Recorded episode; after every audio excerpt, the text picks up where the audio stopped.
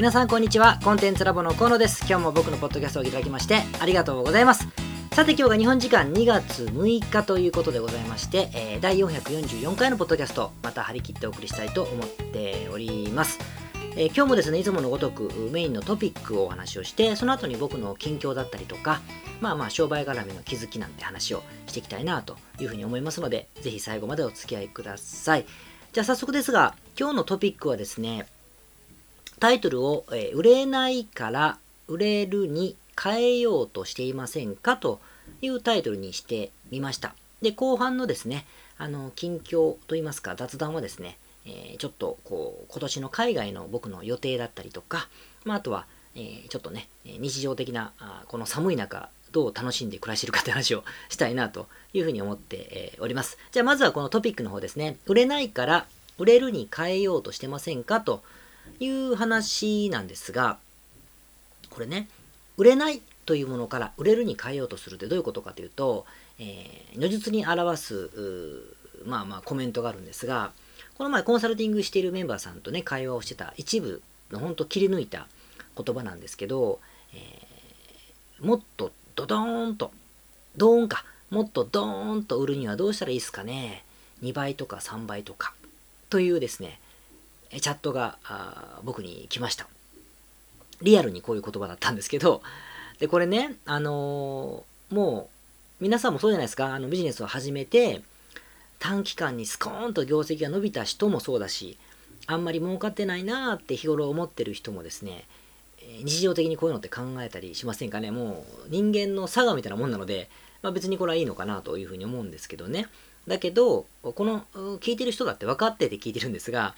ご存知の通り、ドドーンと短期間に売れる方法っていうのはまあないわけですよ。ないわけ。で、ある、あるんで、あるんだけど、あったとしたりとか、やったことがあったとしてもですね、そういうのはもちろん見たり聞いたり、手に触れたりとかってしょっちゅう僕はありますけれども、あったとしてもね、大抵1回きりなんですね、こういうのって。1回きり。だから長く、えー、継続するってことはない。つまり、ドドドーンと売れているというふうにはとても言えない感じになるわけじゃないですか。で、これがもし継続してる人、ドドドンと売れたまんま、ドドドンと売れてる人がいるとしたらです、それは、ドドーンと売れたわけじゃなくて、そのように見えるように売れている、こう、からくりがすごい緻密なからくりの中でそうなってたりするんですよね。からくりっていうのはつまりは、売れる仕組みだったりとか、まあ、パーツのことだと思っていただきたいんだけど、だから、ドドーンと儲けることなんか無理なんだっていう、ものすごい夢のないことを言いたいわけではなくて、そんな夢がなければね、僕だってなかなか商売ってやってられないのでね、あの、そこと言いたいわけじゃなくてですね、ドドーンと儲かるためにはものすごいたくさんのからくりがあるわけで、たった一個の何かしらで、たった一つだけの何かしらでドドーンとなるわけじゃないって話だと思うんです。でも多くの人が期待する何かしらっていうのはね、最新のソーシャルメディアの活用かもしれないし、販売代理店を見つけることかもしれない。ものすごい力のある販売代理店を見つけることかもしれないし、えー、中国にチャンスを見出すことかもしれない。インドネシアかもしれない。アメリカかもしれない。もしくは、えー、広告メディア、新しい広告メディアでなんかこういうのがあるらしいよみたいなことかもしれないけれども、でもそんなただ唯一のチャンネルで、継続的にドーンっていうふうにのはやっぱりなかなか無理なゲームなんだろうなというふうに、あのなるわけですよ。で、これは、あの、もともと売れて、ドドーンと売れたことが過去にあって、継続的じゃないものに対してまたドドンとりたいと言ってたりとか、あんま儲かってないなと思ってる人のに限ってのま話なんですけども、こう同じようなケースで、なんて言うんだろう、売れ、売れてないなとかって、まあ、そもそも、あの、多少は売れてるとかね、すごく大化けしたって人たちのケースをさっき言ったんだけど、そうではない人にも、あの、同じようなことはあって、例えば、えー、これも如実にコメントを表してるんですが、えー、これもね、メンバーさんと本当にあった会話の一つですけど、全然売れませんと。全然売れません。もうこのビジネスは、とかこのサービスはダメだと思うんですよね、みたいな。のもですね、すごいあるんです。で、実際僕もこのクライアントさんですね、とこういう話をすることがあるわけです。こことこと言われることが多いんですけども、多くはないか言われることがあるわけですね。で、えー、もちろん言ってる方からするとですね、商品とかサービスがあのどうであれですね、売れてないわけですから、売れてないことは間違いないんだろうから悩みは深刻なんですよね。なんだけど、これもね、悩みがまたざっくりすぎ だったりするんですよ。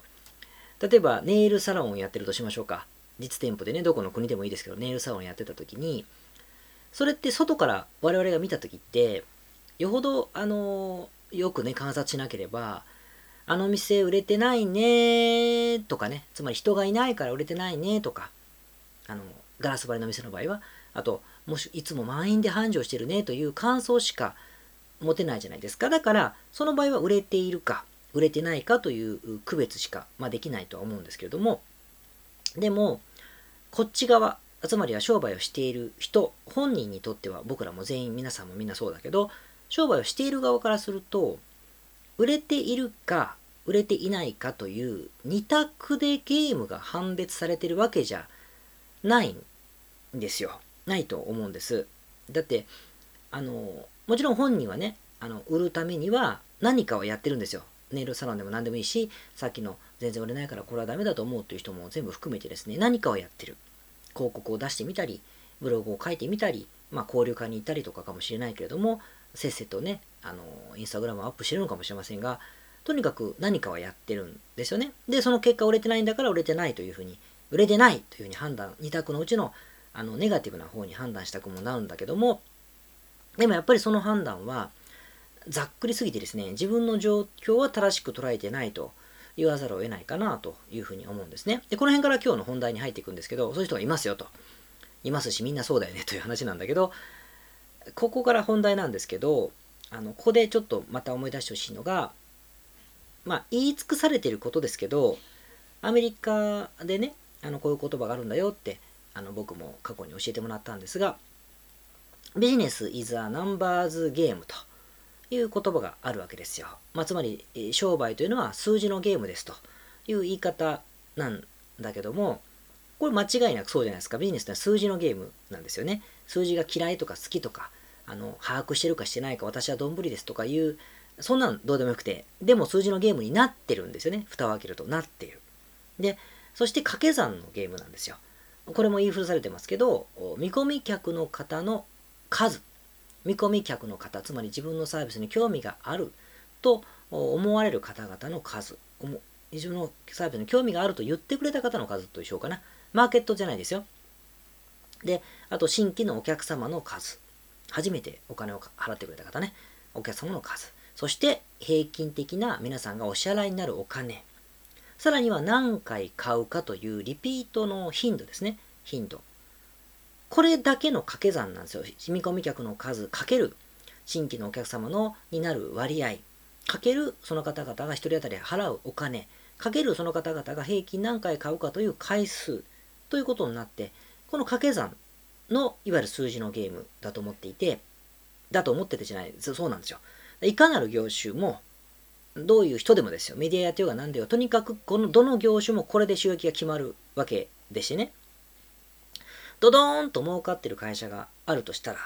この数字が多分全ての数字がとっても良いんだろうと思うし、ドドーンと儲かったことがあるけれども、消えていく人というか消えていく会社というのは、このうちの一部だけがとっても良かった時期があるけれども、それがなくなってしまったという話でしか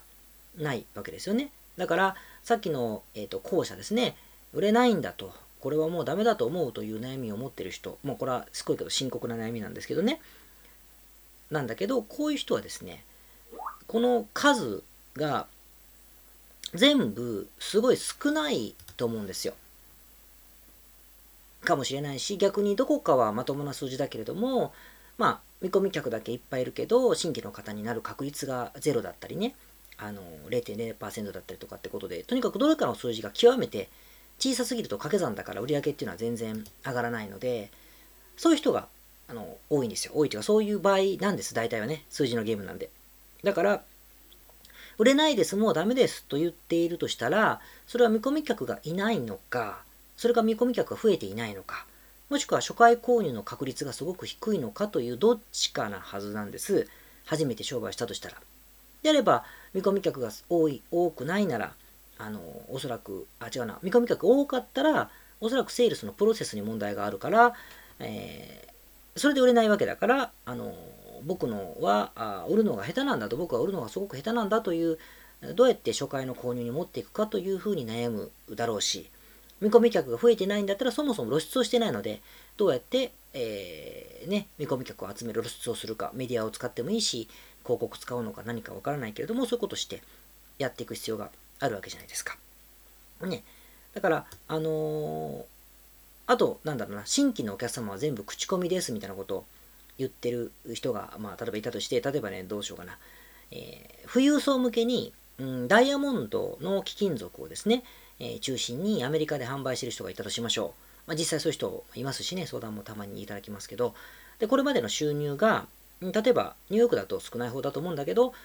年間ね、1500万円ぐらい、ジャパニーズ円ですよ。1500万円とか2000万円とかぐらいの収入だったので、そこそこだったけれども、最近注文が減ってしまって1000万を切ってますと。なんだったら700万ぐらいになっちゃいそうです、みたいな話があった。本人からすると半分ですよね、収入がね。すごく深刻に捉えているから、別にそれは解決するべきなんだけど、でもこれも紐解いていくとですね、あの、新規のお客様は口コミだけで、あとは既存のお客様のオーダーを取ってるだけなわけだから、商売をしてるっていうかしてるんだけど、あの、もう私の商売は下火ですとか、売れないですとか、ね、そういうことじゃないし、ドドンと購入してくれるお金持ちを誰か紹介してくれないかしらということでもなくて、えー、全然違うくて、見込み客を獲得するというアクションを全くしてないわけですよね。だからそれをどうするかという課題を取り組むべきだそうと思うし、リピートしてくれるというのがね、積極的にしてもらうためにはどうやってアプローチをするかということを考えるという課題があるはずでしょ。でもちろんその上で、あのダイヤモンドで富裕層ってなると、当然のごとく簡単ではないので、えこの商材では見込み客はそもそも集まりませんとか、集まっても広告費がすごくバカ高になるとかね、もしくはリピートそのものが誘導できるような性質のものではないのであれば、おそらくナンバーゲームが当てはまらないし、そうすると無理なゲームをしてることになるから、全く違う商売ということにもなるのかもしれませんけど、でもやっぱり下火ですとかね、金持ちを紹介してくれないかなっていうのはもうざっくりすぎて、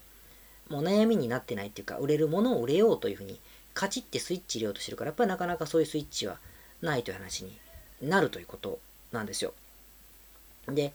まあ、さっきもあの出た話に続くんだけど、これもね、有名な人の名前を借りて恐縮ですよ。イチロー選手いますよね。イチロー選手、偉大な野球選手ですよ。で、イチロー選手がよく言うセリフでね、有名なセリフが、あのインタビューとか見たことあれば誰でも一言は聞いたことあると思うんだけど、僕は天才と言われるのがすごく嫌ですと。まあ、皆さん僕は努力しないと思ってるんでしょうかみたいな話がありますけど、天才じゃないということを証明するのに良い例があって、僕は自分がヒットを打てた理由を全部説明できますと、打てなかった理由も説明できますというふうにおっしゃるわけですよ。で、僕はビジネスでもね、あのそうだと思っていて、みんなも思ってると思いますけど、あの理由が説明できるものだと思うんです。天才でない限り。だから、まあ、あと偶然とかね、偶然ドドーンとかがない限りは、やっぱり数字で説明できるところってあの、往々にしてあってですね、あの見えないとこもありますよ。もちろん数字では見えないものが、あのシートベルトをはめてくれて助かったりとか、パラシュートが開いたとかいうことは僕でも何回もありますので、あとこういう出会いがあったのは、これはすごい引き寄せだなということで、あのそういうものは僕は信じてますよ。信じているし、神社にも行きますからね。信じていますが、だけど長く儲けてるビジネスはやっぱり理由は絶対に説明できるはずだし、儲かっていなくて、とか売れてないという商売も絶対理由が説明できるはずなんですよね。わかります？例えばねあの好きなように生きて収入も得たいということを目的としている場合大抵はソーシャルメディアの書き込みとかはあの好きではない場合が多いでしょ？だってそれが好きなことだったら別だけどまあ面倒じゃないですかぶっちゃけ、えー、だからねそれをそうだと。だけど好きなように生きて収入を得たいと思ってるからえっ、ー、とやっていくんだけど、でもね、その場合ソーシャルメディアをやるんだったら、見込み客というナンバーですね、数を増やすためには、って決めて、そのためにソーシャルメディアをやるって決めたんであれば、例えば、インスタでもフェイスブックでもいいんですけど、書き込みが面倒だなとか、何を書けばいいんだろうかとか、毎日やるペースがつかめないとか、いうのは最初は実はどうでもよくて、そうではなくてナンバーなので、まずは見込み客になりそうな属性の方々をですね、いわゆる友達だったりフォロワーと呼ばれる人たちの中に大量に増やすって仕事が大事だと気づく、気づくはずなんですよね。で、その上で、あの、絶対見込み客としてはあのふさわしい人たちを友達にわざとしていきましたと。その方が2000人いるんだけど、全然アドレスが取れないという話になれば、当然、Facebook は売れないねっていう話になって、見込み客が増えないねっていう話になっていくんだけども、そうじゃなくて、なんとなく自然に増えた数百名程度の友達に向けて、しかもその属性の、友達の属性は、すごく曖昧な属性ね。そこで自分の商品のことをなんとなく書き込んだりとか、啓蒙してみてですね、それで売れないですと言ってもですね、やっぱこれは新しいものの見方じゃなくて、プロセスがナンバーゲームになってないじゃないですか。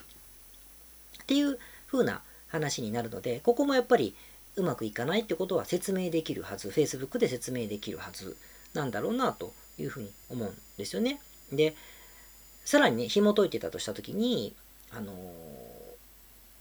まあ、商売始めたばかりのですね、メンバーさんところも話してたんですけど、見込み客の方が結構広告が安く済んでですね、40名集まった方がいて、で、その方の制約がですね、あの、一月経った状況でゼロだったんです。もちろん制約させるためのプロセスは少し踏んだんだけども、ゼロだったと。その時にもうこれは売れない気がしますという判断をなさってたんですよね。で、もちろん僕はこれはそうではないという話はあのもちろんしたんだけれども、あの当然ね、40件でゼロなんだから、コンバージョン率、つまりは一番最初のお客様になる率は3%は超えてくれないわけだから、うん、まあ、良くない。良くないけど、悲観するほどではなくて、つまり40という数字は少なすぎるんですよね。少なすぎる。そこで結論は出せないわけ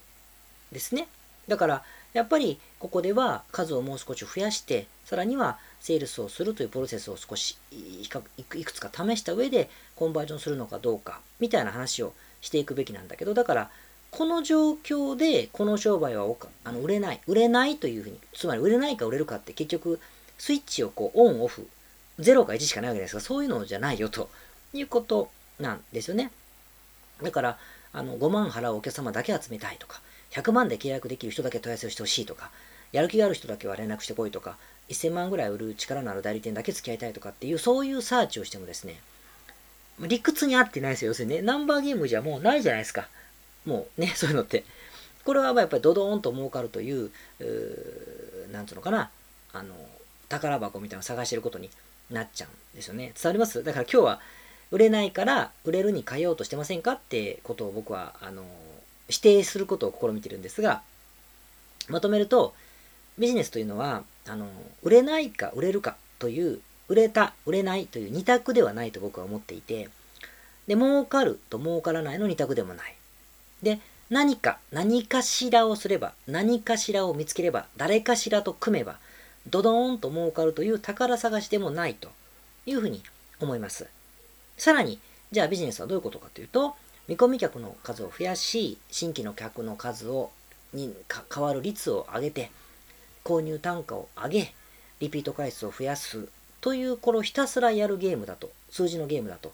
思うんですね。だから、売れないよとか、めちゃくちゃ儲けたい、ドドンと行きたいと思った時には、しかもそれを続けたいと思った時には、この数字を上げるためにいろいろ頑張るか、っていう話なので、それをチェックしていこうぜということだから、売れるとか売れないってスイッチをオン、オフっていうざっくりな判断は、あんまり役に立ってないということなんですよね。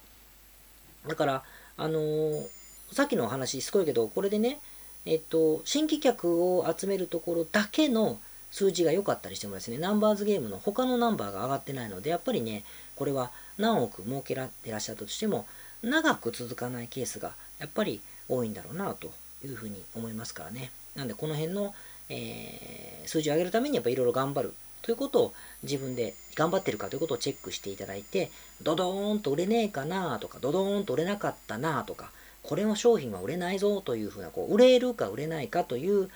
オンオフのゲームはやっぱり、あの、しない方がですね、健全なこう、商売ができるんではないかなと思って、ちょっと今日はお話をしてみました。僕もね、よく漠然とね、は、もうちょっと、あの、伸ばす方法ないかななんて、もちろん考えるから当たり前に同じなんですけどね、ご多分に漏れず同じなんだけど、ここでハッてするとですね、あの自分に対する質問が間違ってるんですよ。ドドンと儲ける方法ないかしらって質問したって答え出るわけないんでね、そうじゃなくて、どこのプロセスが弱いのか、どこのプロセスが強いからもっと伸ばせるのかっていうふうに考えていくべきなんだろうなと思うからですね。やっぱり、あの、イチロー選手じゃないけども、あのその爪の赤の赤の赤ぐらいは煎じて飲んでみたいなという今日この頃ですね。はい。なんで皆さんもチェックしてみてください。はい。じゃあ、えっ、ー、と、最後というかあ、僕の近況というところでございますが、あのね、あ、ポッドキャスト、あの、おかげさまで皆さん、えっ、ー、と、レビューを書いて、えー、くださいとお願いしてね、レビュー書いたよっておっしゃってる方も、あの、いただけまして、とてもありがたいなと思って、えー、おります。えー、ぜひ、あの、気が向いた方はですね、レビューをいただけると、とても励みになるなと思って、えー、おります。僕は結構、あの、なんていうかな、昔からひどいこといっぱい言われたりしましたけど、うん、結構、褒められると、あの、やる気が出るタイプなので、そこだけを、あの、バネにですね、頑張りたいと思っております。まあ、それはいいとして、ごめんなさい。あの、今年の海外の渡航の予定を少し考えてまして、えー、っとですね、春ですね、春、いつもあのヨーロッパ行ったりアメリカ行ったりってことで長距離の移動をすることに決めてるんですが、今年の春は、えー、っとね、ヨーロッパにまた行こうと思っています。で、自分のメンバーさんとかにもね、アンケートといいますか、あの投票いただいたら、スペインが非常に良いということをいただいたので、スペインの、まあ僕が 候補自分で決めてますからね、あの自分の都合かもしれないけど、スペインのあのマドリッドでやろうかなと、かっこ仮ですけれども、今は予定しています。行ったことないんでね、僕スペインは好きな国ですけれども、マドリッド自体は行ったことないので、すごく楽しみにしています。あと、ついでに他のエリアでもね、ヨーロッパ行ったついでに他のところでもちょっとイベントができたらなと思っていたりとか、まだカッコ仮です。近いうちにまたあのご案内したいと思いますので、えー、近隣の方がいらっしゃったりとか、ついでにちょっと旅行する予定があれば、なんとなくあのフォローアップいただけると嬉しいなというふうに思って、えー、おります。こんなところでしょうかね。はい。あとは、そうだ、えっ、とね、えっ、と、寒くて、あのすごく巻いてたんですけど、そんなことも言ってられなくてね、冬のサーフィンもまた再開しまして、寒さにもだいぶ慣れてきましたんでですね、えー、息子が最近ハマってるサッカーも付き合って行ったりしています。でも僕はね、実はたまたまサッカーをよくする公園が平たいアスファルトがありましてね、あの珍しくスケボーが禁止じゃないんですよ。で、そこであのスケボーも持って行って、無理やりね、やってみようぜっつってやらしたりするんですけど、ななかなか口が達者でしてね、いや僕が好きなのはサッカーなんだから分かってるでしょうと。で、いつもね、僕は偉そうに、自分の人生は自分で決めてねという話を言ってるわけですよ。偉そうにね。だけど、それ覚えてるらしくて、いや、自分のことは自分で決めろって言ってる割には、あの、あなたパパのやりたいことを押し付けてるじゃないかというふうに、このまま怒られましてですね、ちょっと、シュンとしてですね、しょうがないなと思って、一人で楽しもうと 決めた今日この頃ですね。はい。まあ、そんなどうでもいいですね。ごめんなさい。ということで、今日も、えー、終わりたいと思います。いつも聞いてくださってありがとうございました。また次回お会いしましょう。さよなら。